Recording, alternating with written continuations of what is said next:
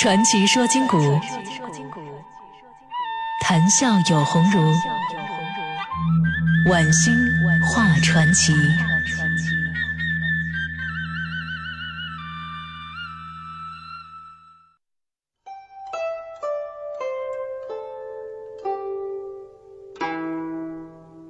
这建州啊，本来有朝廷大员魏使君的一所宅院。唐朝末年，藩镇聚起，全国各地啊饱经战乱，建州也未能幸免。这所宅子在兵火中被焚毁了。到了五代，这个地方就成了当地驻军的驻地。军队呀在这儿扎营，首先要解决是人畜的饮水问题，没水不成啊。这魏使君的旧宅呀，原有一口井，不知啊是人为还是自然原因，井口被堵得严严实实。军官找人勘察之后，认为这个井尚可使用，就派兵士下去加以疏通。疏通旧井啊，总比开新的要快吧。一筐一筐的石块、泥土还有废弃物品从井中提上来，没多久啊，黑洞洞的井口便出现在众人面前，大功即将告成。这军官呢，又令两个人下去，对这口井做最后的疏通。在他们的想象中，很快大伙就能喝上甘甜的井水了。可没想到啊，这两个人下去之后，外面的人呢，是左等也不上来，右等也不上来。从天光乍亮一直到晓月西沉，这井底下一点动静都没有啊。点起火把来吧，里面呢黑黝黝的，啥也看不清。从此以后啊，二人消失的无影无踪了。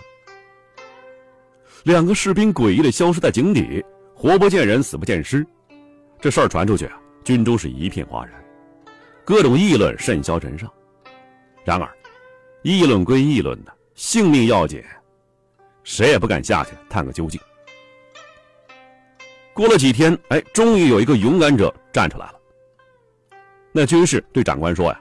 说听说军中同袍死于井中，连尸体都没捞上来。他听完之后呢，心里很是恻隐，因此主动请命下井找寻这两个人的遗体。如果找到了，就把他们的遗骸啊送出井口，令他们的亡魂得以重见天日。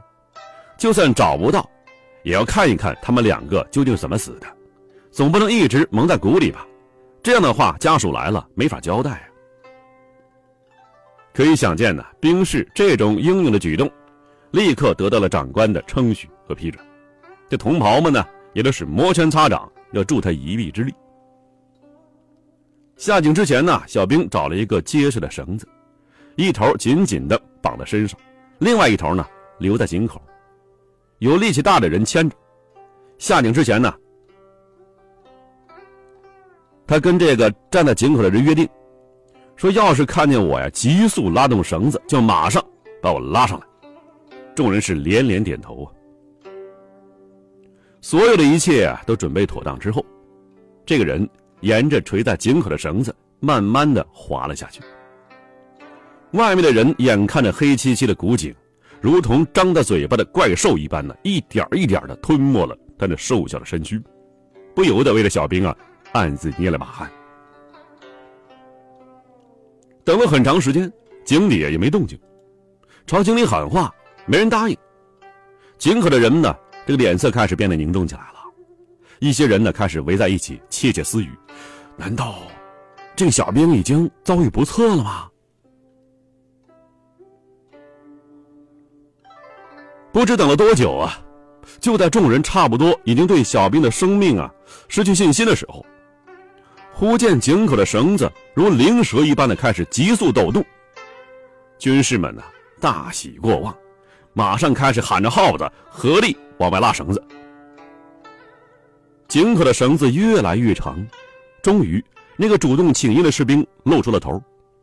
人还是那个人，神智却发生了巨大变化。众人呢七嘴八舌的跟他说话，却见那个人呢迷迷瞪瞪，形同痴呆。过了很久很久，才恢复了语言功能。面对众人关切的询问，这个人呢，道出了如下的一段话：入井以后啊，我便看到一些城池和市镇，那里人很多，熙来攘往的，热闹非凡。这主宰啊是一个姓李的将军，听说公务繁忙，日理万机，想见他一面呢很不容易。那儿的官府非常气派，修的是富丽堂皇，不比我们上的差多少。这地下呀，竟有这么个地方，不知是福还是祸，想想都觉得害怕，就拉动绳子爬了上来。这旁边有人问他呀：“那你看见先前下去的那两个人了吗？”这个人呢，为难的摇摇头，告诉大家呀：“他在地下待的时间不长。”并没有见到那两个人，那两个人是生是死，当然也是个谜了。建州的节度使听说这事儿之后，派人把井给填上了，这个故事就此结束。这个故事啊，出自《鸡神录》。一口幽深的古井，不仅能示人于无形，而且成为连接两个世界的通道。这个通道究竟是时间隧道，还是科学假说中的虫洞呢？它所连接的那个地下世界，同地面上的现实世界，是存在于不同的时空当中，还是另有原因呢？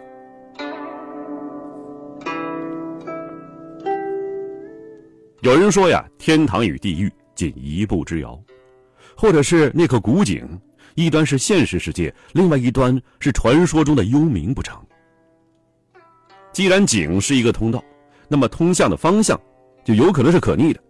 那边的人能过去，这边的人呢也能过去吧？《酉阳杂俎》里面记载的一则译文，便证实了我们的这种推论。说有一个名叫独孤叔牙的人，家里啊有一口井，吃水的时候就从井中汲取。有一天呢，家人像往常那样摇着辘轳。要把水啊从水井里提上来，奇怪的是，底下的水桶突然变得奇重无比，绳子根本拽不动。这个人呢，直觉井下有古怪，便跑回屋子，叫上几个人，齐心协力，一同把水桶给弄上来了。您猜怎么着呀？他们赫然发现水桶里站着一个人。那个人呢，头戴草帽，手扶井栏，仰天大笑啊！众人吓得脸色惨白，面面相觑，不知如何是好。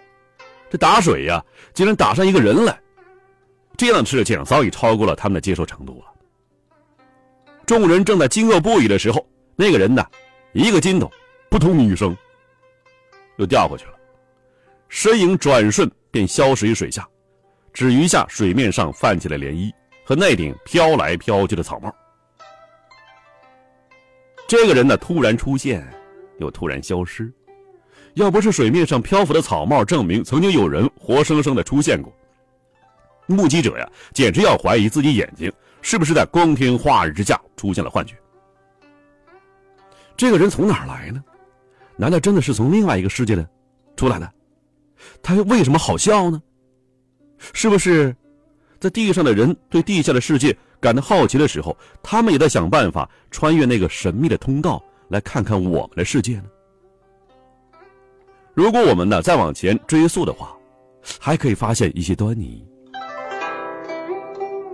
事实上啊，早在离唐代尚远的秦朝，就有人对地下的这个世界和空间呢起过疑虑。这个人，在秦始皇灭掉韩、赵、魏、楚、燕、齐六个诸侯国。建起了中国历史上第一个统一的中央集权的国家过程中，起到至关重要的作用。他就是秦国宰相李斯。根据史书记载啊，秦王嬴政登基的第二年便开始于骊山修建陵墓了。陵墓的设计者是他最信任的谋士，就是李斯，由大将章邯监工，一共征发了七十二万刑徒。修陵人数最多的时候达八十几万，由此不难想象啊，这是多么庞大的一个工程。秦始皇三十七年，陵园修造差不多已到尾声了，而秦始皇本人也即将寿终正寝。但是这一点呢，没人知道。有一天呢，在都城咸阳的皇宫里，有一个业者，这业者啊，就是国君左右，呃，执掌这个进士的一些侍卫。这个业者呀，接到从骊山传来的奏报，奏报内容有些诡异。李斯在奏文中说呀，说工程进展的很顺利，他们已经开凿到地下极深处，不过呢，在这儿遇到点麻烦，下面坚如磐石，工匠用当时最先进的工具都凿不进去，想点火照明吧，根本就点不着火吧。敲打地面的时候，发出空空的响声，好像下面呢什么也没有，是空的。难道在这广袤深厚的土地之下，真的别有天地？这个事儿啊，着实古怪，他们不敢不报。这以后不久啊，秦始皇在巡游途中驾崩了，宦官赵高同李斯合谋杀了公子扶苏和大将蒙恬，立胡亥为二世皇帝。后来李斯啊同赵高争权，也落得一个身首异处的下场。不过呢，他亲手设计的秦始皇陵却依然屹立于陕西西安以东三十公里的骊山北麓。据《秦始皇本纪》记载，这是《史记》里面的啊。骊山陵墓修造的时候啊，是穿三泉，下铜而治果，宫观百官，奇器异怪，喜藏满之，以水银为百川江河大海，基象灌输，上具天文，下具地理，以人鱼膏为主，夺不灭者之久。这座构筑精巧、充满奇思妙想的陵墓啊，藏满了奇珍异宝，到处都体现出王者的威仪和尊荣。里面有一句话呀，我们得注意一下。